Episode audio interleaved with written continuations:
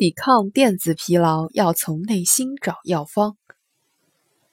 发现一本好书，是买纸质版还是买电子版？两种选择是否常令你感到纠结？早在二零一零年，美国麻省理工学院教授尼格洛庞蒂就曾预言，纸质书将在五年内消亡。然而七年过去，预言落空，剧情甚至有些反转。最新数据显示，去年英国纸质图书销售额增长百分之四点九，销售量增长百分之二点三，连续第二年上涨。美国纸质图书销售额增长百分之三点三，连续第三年上涨。看来数字化的巨浪并没有一下子掀翻纸质书这艘小船。信息时代带来的电子疲劳，或许是不少人重拾纸质书的一个重要因素。上班看大屏幕，下班读书看小屏幕，就怎么也读不进去，这是许多白领的真实感受。长时间盯着屏幕。会令眼睛感到不适，终日在各类显示屏之间切换，心里也难免感到某种倦怠。与此同时，互联网在为人们带来即时讯息、海量信息的同时，也让快速浏览替代了深度阅读。从劳形到伤神，数字技术虽然极大拓展了人们的阅读园地，也确乎容易催生一种阅读焦虑。有人说，读一本好书。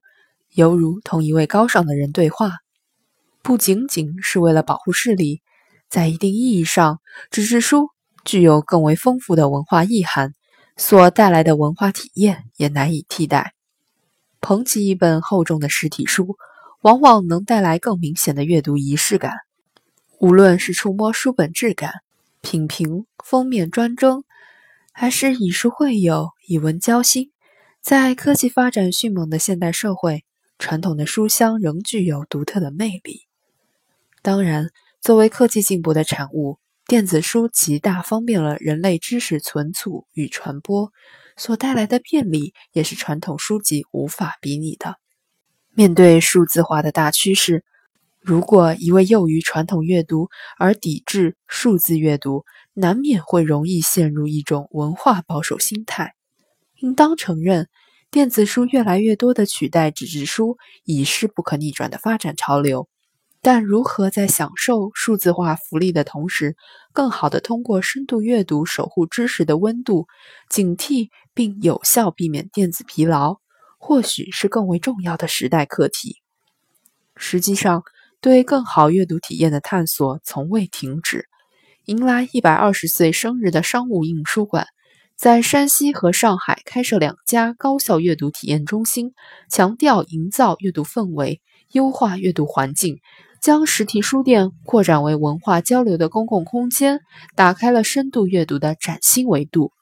全球最大的图书商亚马逊公司，从2015年开始逆势而上，布局多家实体书店，根据电子书阅读情况上架纸质书。线上线下相辅相成，取得了不俗业绩。